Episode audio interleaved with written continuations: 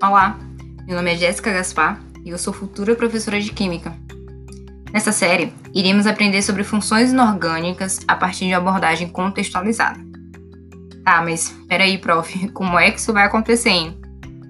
Então, vamos falar de chuva ácida. E aí, alguém já ouviu falar? Vamos entender como elas são formadas e as suas consequências. Então, você é estudante, principalmente do primeiro ano do ensino médio. Acompanhe os próximos episódios e vamos aprender juntos.